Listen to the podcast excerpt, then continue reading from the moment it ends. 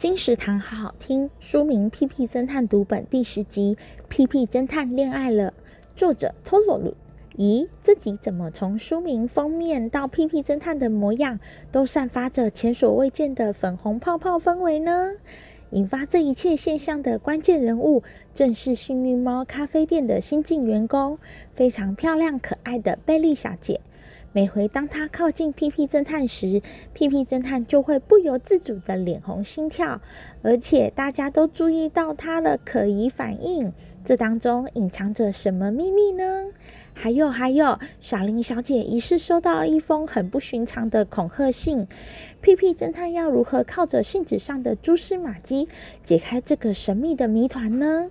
屁屁侦探读本》第十集《屁屁侦探恋爱了》，由远流出版，二零二一年十月，金石堂陪你听书聊书。